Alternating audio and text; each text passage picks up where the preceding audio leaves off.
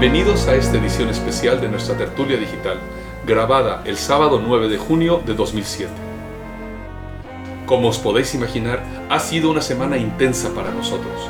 Lo que al principio parecía una nave abandonada resultó ser el refugio de un clan de Daleks renegados. La batalla ha sido formidable y al final hemos triunfado. Desgraciadamente hemos perdido a uno de nuestros tripulantes, Jorge, pero seguimos con ustedes, Nando y el Doctor. Sirve este podcast para recordar su memoria. Jorge, donde quiera que estés, Te recordamos. En una transmisión desesperada de David en camino a Rurapenta en misión de rescate, hemos sabido que también ha sido capturado. No nos queda más remedio que asumir que nunca volveremos a nuestra base en Venus, ya que es seguro que las tácticas de interrogación Klingon han forzado a David y a Javi a revelar todos los secretos de Venera 7. Es por esto que hemos decidido establecernos indefinidamente en esta nave, ahora sí abandonada, a la que hemos bautizado como el Geek Errante. Esta será nuestra última transmisión a través del retransmisor subespacial de Venera7.com y nuestra primera emisión desde nuestra nueva base, elgeekerrante.com. Pedimos a todos los que nos escuchan sintonicen a partir de ahora este nuevo canal. Nuestras plegarias están con los desaparecidos de Venera 7 y esperamos en algún futuro reunirnos nuevamente con ellos. so say we all. So say we all.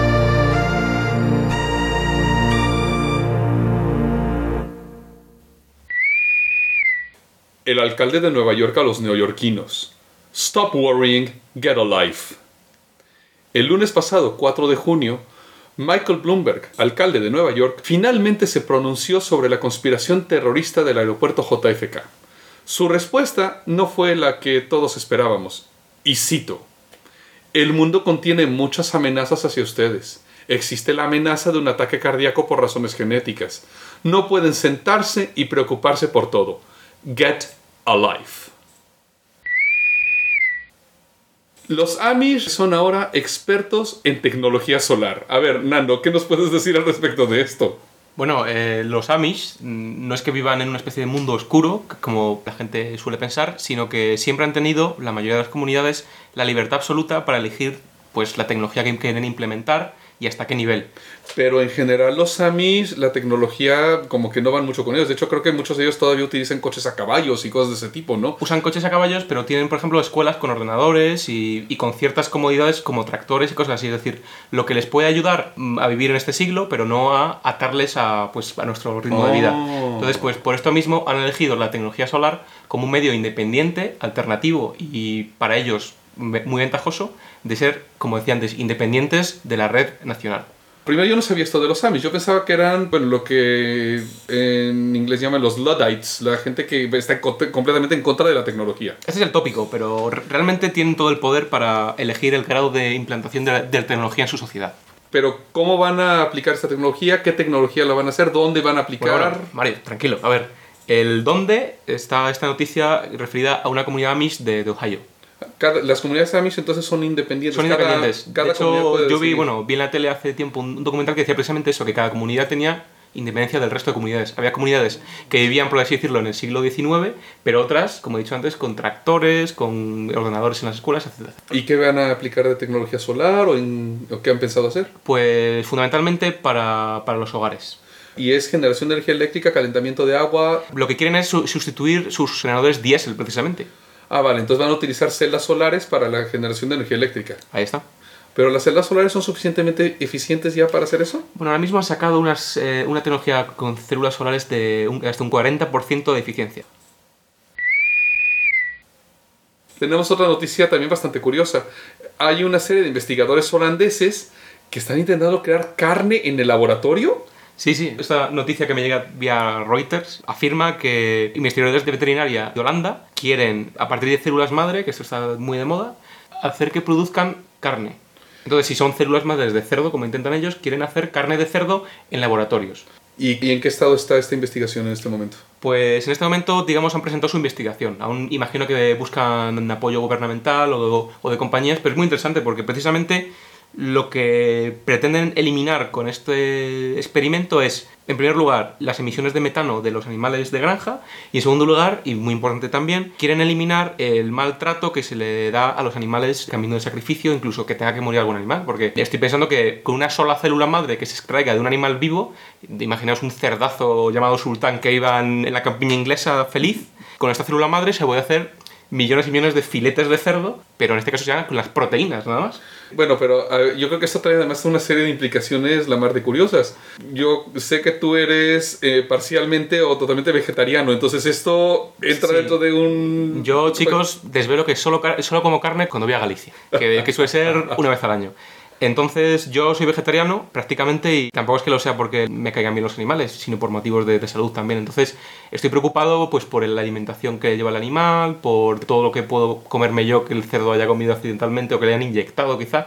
Entonces esto para una persona como yo es muy interesante porque es comer carne, buena proteína, con la seguridad de que tiene calidad y de que no ha sido intervenida en, en, ningún momento. Bueno, y esto también puede ser interesante incluso para uh, el prospecto de una futura misión a Marte, por ejemplo. Podrían llevar los astronautas tal vez solamente las células madre y a partir de la proteína, de un reciclaje de todos los desperdicios de la nave, podrían tal vez ellos generar su propia carne. Sí, un caldo de cultivo interesante para que estas células madres se reprodujesen.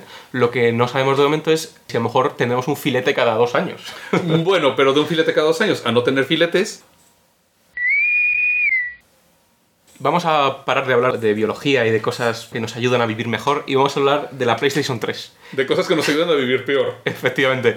Es el propio jefe de prensa de la delegación americana de Sony quien está poniendo el grito en el cielo porque dice que según Internet, según los bloggers, la PlayStation no vende bien. Lo que ha dicho este tío es que si la PlayStation no vende bien es porque todos los bloggers han hecho malos eh, comentarios acerca de ella. Vamos, que no tiene nada que ver con que sea muchísimo más costosa que cualquier otra consola, que no tiene nada que ver que realmente no aporta mucho de nuevo, que no tiene nada que ver que no haya suficientes existencias de la consola, simplemente que es Internet. Yo estoy pensando que otro motivo por esta noticia es quizás que no nos han regalado nuestra PS3. Bueno, si a mí me regalan una PS3, créanme que yo encantado de la vida la jugaría. Así que Sony España, si nos escucháis y queréis buenas reviews de vuestra PlayStation 3, elgeekerrante.com nos enviáis una.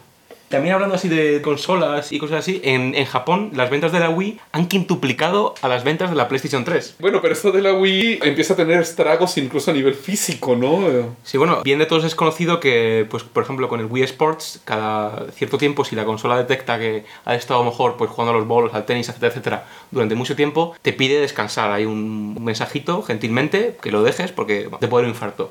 Pues el infarto ahora no es el único peligro, porque hay gente, y atención, con un codo de tenista por culpa de la Wii.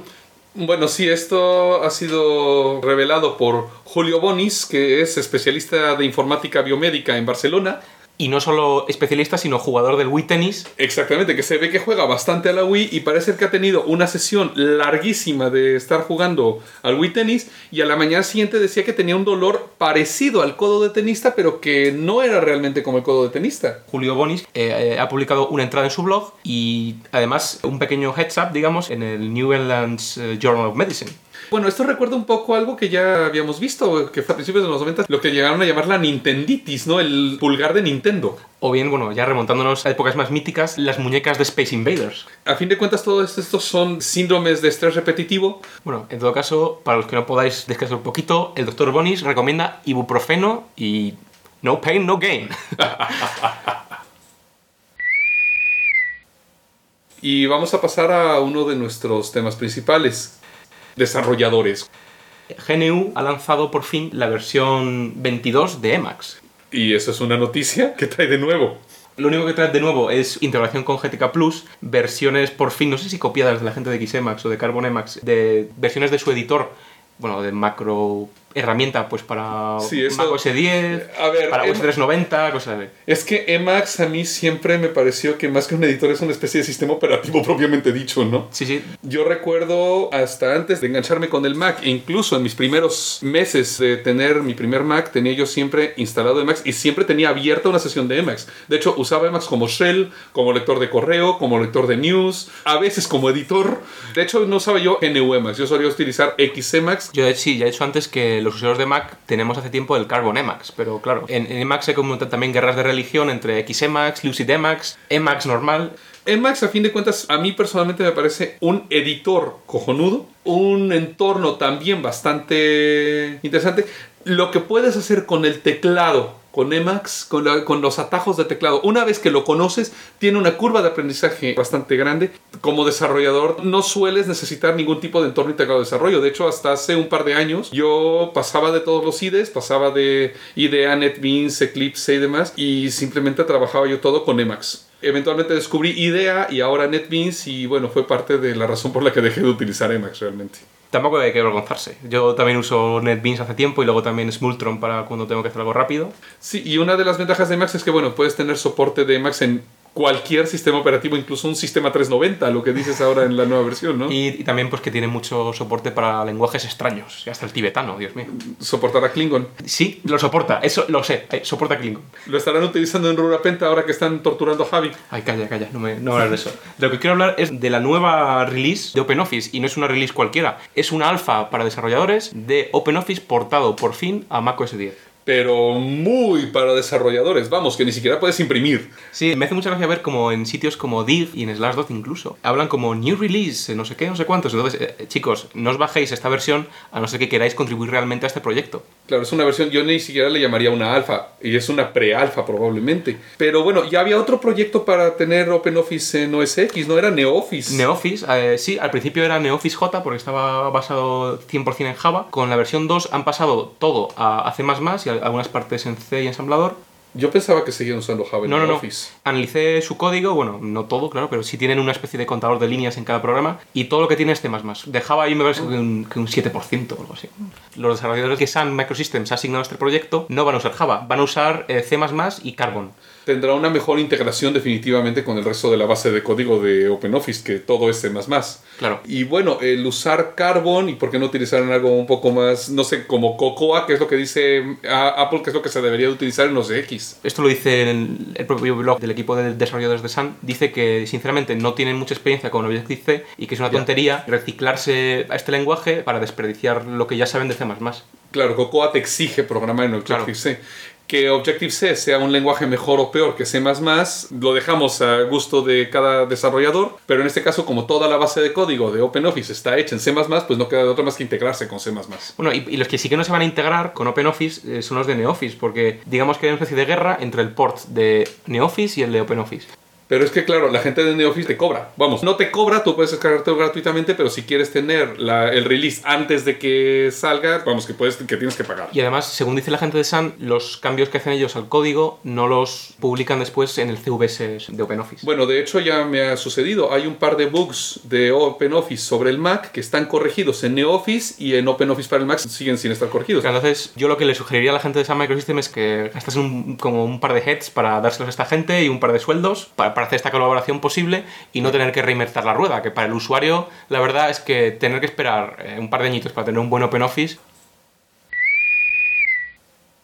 Ya que estamos hablando de cuestiones de desarrolladores y demás, ¿qué opinas del Mac como plataforma de desarrollo, particularmente ya que estamos hablando, de- o mencionamos hace un momento Java? ¿Qué hay del Mac como plataforma de desarrollo para Java? Bueno, yo hablar de mi experiencia. Yo todo lo que he hecho, la verdad es que he programado cosas bastante orientadas a integración con bases de datos y, directorios LDAP. Pues de momento no, no me he podido quejar porque mis clientes usan hasta Java 1.3 y cosas así y yo pues estoy haciendo mis cositas en Java 1.5, pero lo malo es la gente que quiere usar, por ejemplo, versiones nuevas del JDK como las 6, incluso las 7, que Apple no les da soporte. El problema que está habiendo con eso, que ha habido desde hace tiempo, es que Sun no soporta el JDK de Apple, no soporta el JDK para OS X. Realmente quien se encarga de hacer el port a OS X es Apple directamente.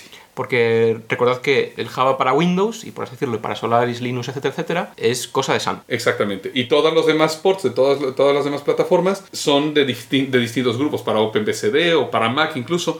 Y bueno, el problema que hay ahí es que toda la integración que hace el Java de Mac con la interfaz de usuario de Mac, con Cocoa precisamente, es cosa que ha desarrollado Apple.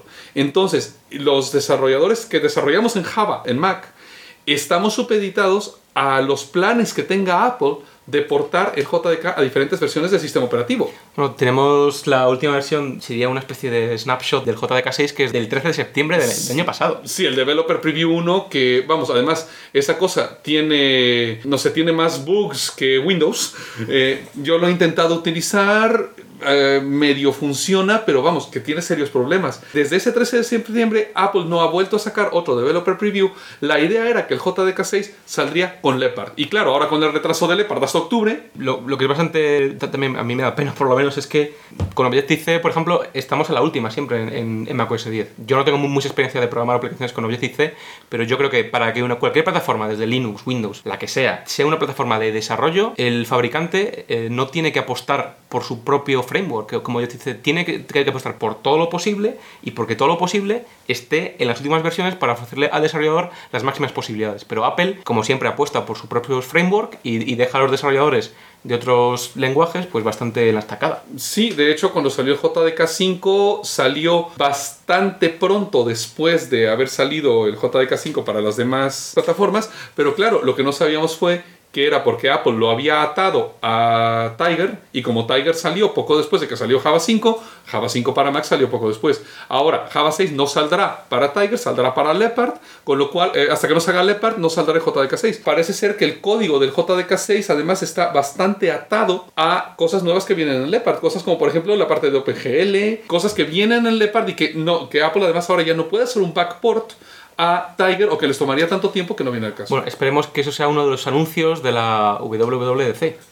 Bueno, algo que nos puede dar un poco de luz respecto de esto, que nos puede, que puede ser una esperanza, es la parte del OpenJDK. Que como ya habíamos mencionado la semana pasada, Son ha liberado el JDK actualmente la versión 7, que es la versión que está en desarrollo, que es donde la gente realmente puede contribuir como GPL. Esperamos que alguna persona, algún gurú de desarrollo, inclusive a lo mejor alguno de nosotros, en caso de que nadie más lo haga, pueda portar a Mac las partes del JDK que no son open source y que podamos tener un JDK 6 para Mac o un JDK 7 para Mac abierto, no soportado por Apple, simplemente soportado por la comunidad. GPL, GPL, GPL.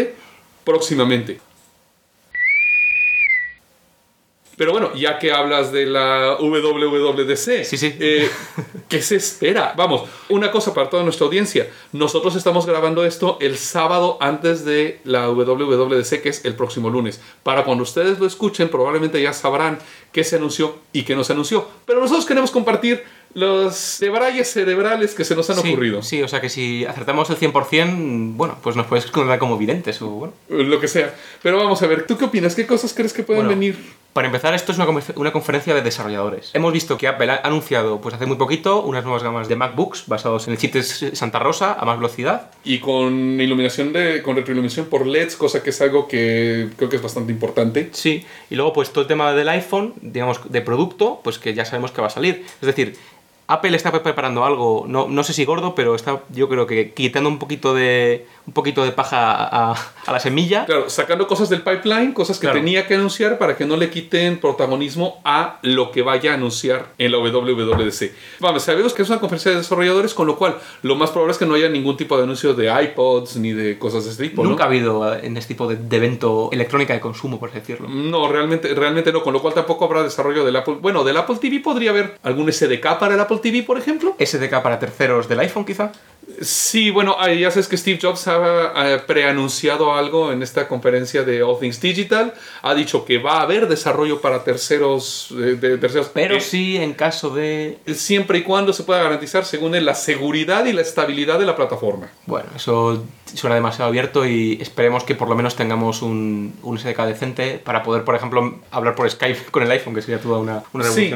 Otra cosa que, tengo que apuntar así como novedad es que podría anunciarse un subnotebook una especie de ultra portátil, como lo llaman algunos. El punto interesante que nos puede llevar a que haya esta subnotebook, a mi ver, es que Samsung recientemente en la conferencia japonesa Computex, que es la conferencia de electrónica de consumo más grande de Japón, ha anunciado una tarjeta SSD de 64 GB, lo cual ya empieza a ser un tamaño razonable para un disco duro de un portátil. Sí, yo también había oído discos de estado sólido, que ni son discos, bueno, memorias, de hasta 64 GB, incluso de 128 GB. Las últimas son muy caras, son muy rápidas, pero que sí podrían ser la semilla para un portátil muy caro y que sería una revolución para el mercado ahora mismo. Bueno, o no tan caro, porque también esas cosas son tan caras inicialmente por el volumen, pero si Claro. Apple de repente les dice... 3 millones de pedidos. hace 3 millones de pedidos, puede bajar rápidamente el precio. De hecho, eh, hay una consultora que se encarga de hacer este tipo de estudios, iSupply, ha dicho que probablemente para el último trimestre del 2009 el 60% de los portátiles que se vendan sean basados en memoria flash. Que es algo, bueno, que tú ya adelantabas en un post reciente en Venera 7. Nuestro antiguo blog. Que es el final del disco duro. Otra novedad que tengo por aquí y que ya se sabe, esto, esto no, no vamos a predecir nada, es que eh, Jonathan Schwartz, el, CEO de Sun, ha anunciado que por fin el sistema de ficheros que va a incorporar Leopard es ZFS. Esto a mí os digo que yo estaba convencido de esto en cuanto vi el Time Machine, aunque mucha gente me dijese que no, yo seguí, esto, esto es ZFS porque tiene que serlo. La gente de Apple, con lo ocupada que están con el iPhone, eh, desarrollar algo alternativo a HFS Plus es una locura. Claro. Y bueno, esto hay gente que dice que ha sido una cagada, bien mal, malmente dicho, de Jonathan Schwartz. Yo lo dudo bastante. Con la relación que ha tenido Jonathan Schwartz con Jobs, desde que estaban en Next, se conocen desde hace mucho tiempo. Eh, Jonathan Schwartz no es una persona que vaya a hacer un preanuncio de esta magnitud sin tenerlo preparado. Vamos, han dicho que se ha adelantado a un anuncio que iba a ser Jobs en la WWDC. Para mí fue perfectamente premeditado. Premeditado y, como decíamos antes, para quitar, o para que más bien, para hacer a Jobs ganar tiempo en sus keynotes, por ejemplo. Lo cual quiere decir que si han preanunciado ZFS, han preanunciado los nuevos MacBook Pros, el iPhone sabemos que viene al final del mes. Tiene que ser algo bestial lo que van a preanunciar. Bueno, o, o bestial o algo tan de andar por casa como, un, como la preview definitiva para desarrolladores de Leopard. Bueno, suficiente de hablar de desarrollos, de desarrolladores y demás. Vamos a con otro de nuestros temas principales. Vamos a hablar ahora un poco de cuestiones que tienen que ver con derechos digitales. ¿Qué te parece, Nando?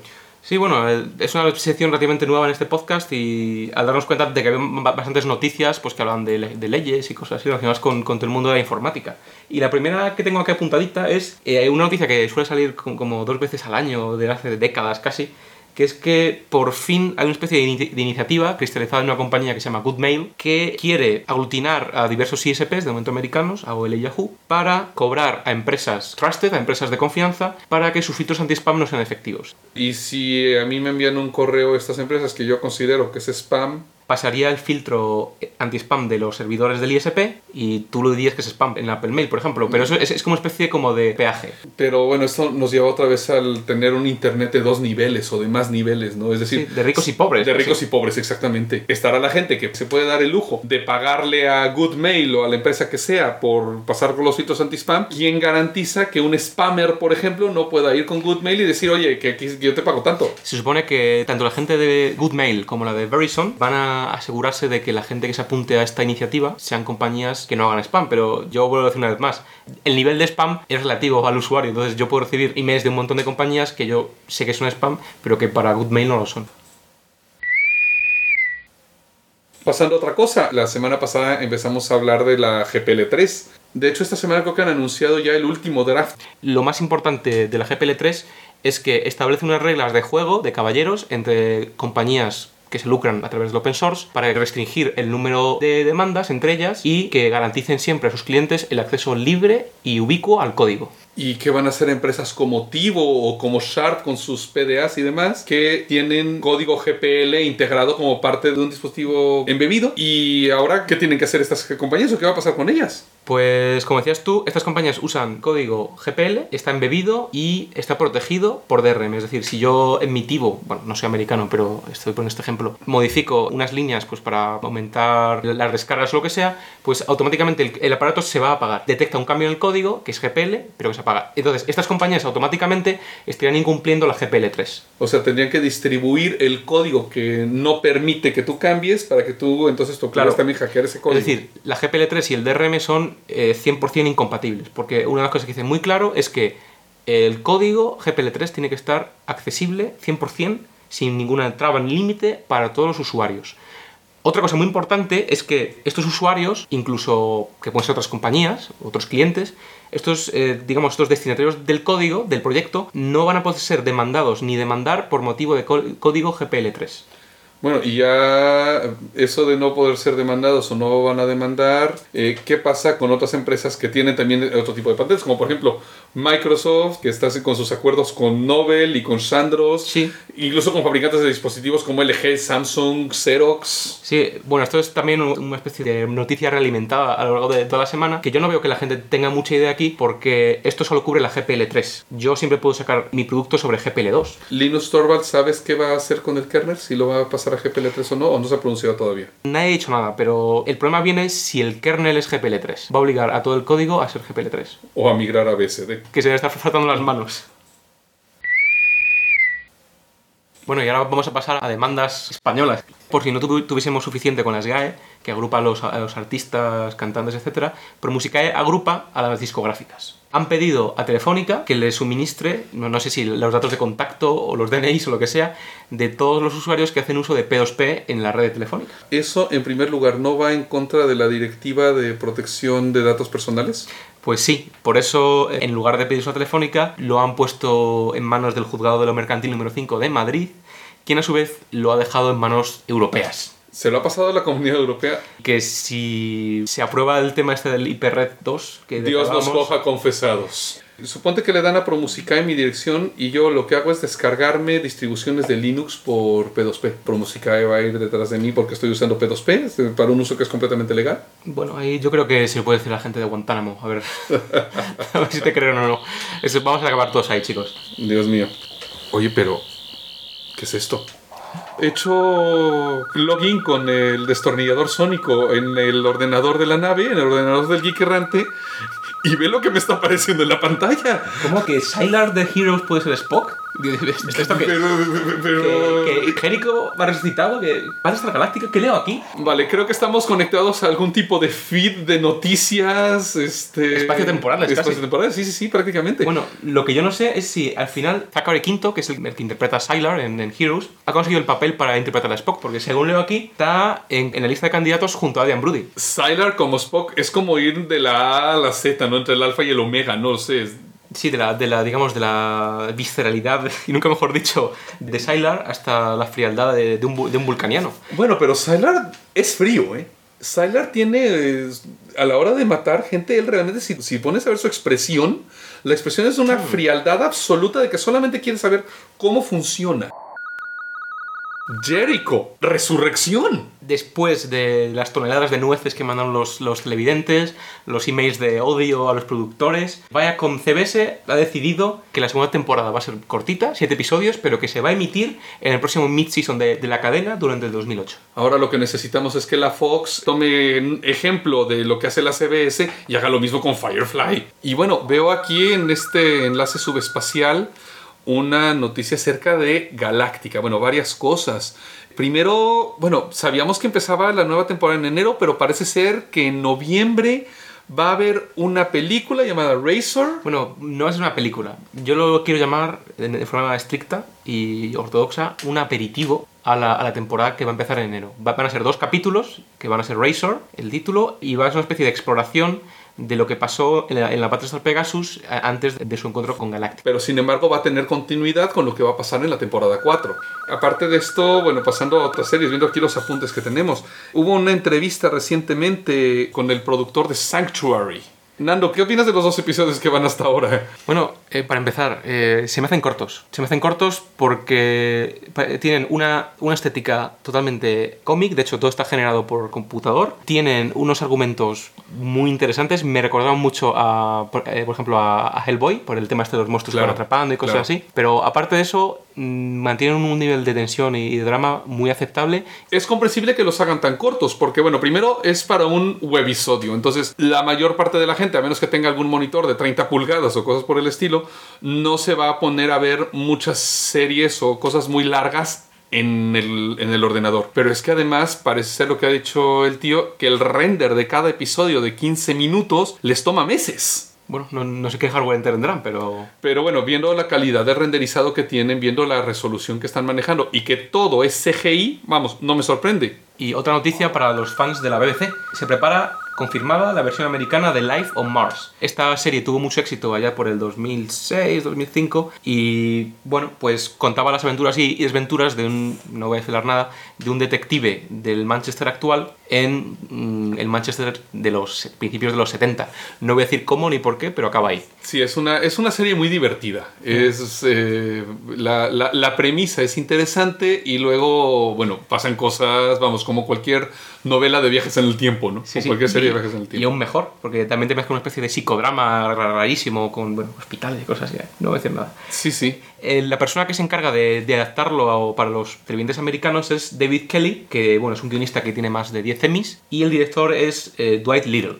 Este director es el responsable de, de algunos episodios de Prison Break y 24. ¿Está en producción o qué es lo que va a Está en suceder? producción. No sabemos nada de cuándo se va a estrenar, si van a eh, hacer algún capítulo. Pero está en producción, es decir, Está, ya está en fase de producción. Está confirmada, vale. Confirmado. Y bueno, la que no solo está en producción, sino que la estrenan ya es Kyle XI, temporada 2. Interesante porque la próxima, en la próxima temporada una de las cosas que sabemos es que aparece Jane XX, que es la, digamos, antecesora o precursora de Kyle XI. Kyle XI parece que es parte de un experimento genético o algo así, y ella fue la primera versión de Kyle XI. Mm, Interesante, eh, a ver qué tal el ombligo tiene. Eh, A ver, habrá que ver el ombligo. Y bueno, veo que empieza a fallar algo de esta pantalla. Em- Empieza a fallar, sí. Vamos a ver. Os recomendamos, lo estamos viendo aquí, los webcomics de Heroes, seguidlos.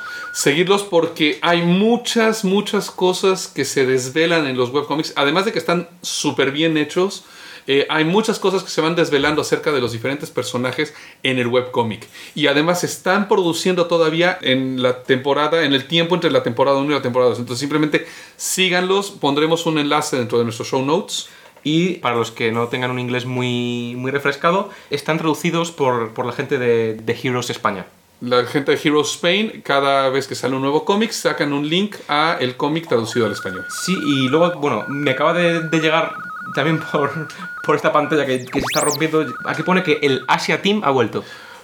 Vaya, pues Asia Team es uno de los mejores equipos de subtitulaje colaborativo que hay en Internet. Teníamos como Open Subtitles, que era una especie de agrupación de diferentes sitios, cogiendo subtítulos de diferentes grupos. Sí, o el no subtitles, que es lo que tuve que hacer yo cuando Asia Team desapareció y la verdad es que ya estoy acostumbrado.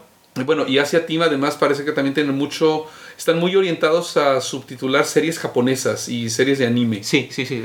Todo Naruto, por ejemplo, lo, Por ejemplo. lo han traducido ellos. Y también, bueno, también series americanas, todo. Entonces, bueno, es un, es un buen punto. Va un poco a ver, a ver qué pasa con ellos después de lo que hablábamos la vez pasada, de los subtituladores que los han metido a la cárcel, Sí, los polacos estos. los polacos. Pero vamos, eh, mucho ánimo a Asia Team y esperamos que nos ofrezcáis traducciones tan buenas como las que estamos acostumbrados. Y bueno, desde el Geek Errante los apoyamos y les deseamos lo mejor. Parece que, que los sistemas de potencia de la nave están fallando. Creo que como oficial científico, mi tarea ahora mismo es restablecer el soporte vital porque quedan 20 minutos. O sea que, doctor, encárgate de despedir el programa. Yo me tengo que ir a, a la computadora central. Muchas gracias a todos los que nos escuchan. Espero que todos nuestros escuchas hayan sobrevivido nuestra transición de Venera 7 a El Geek Errante, que todo el mundo nos acompañe todavía. Si saben de alguien que se quedó en Venera 7, por favor avisarles dónde estamos ahora, dónde nos pueden encontrar. Y bueno, no me queda más que despedir esta emisión. Saludos desde Geek Errante. Hasta la próxima.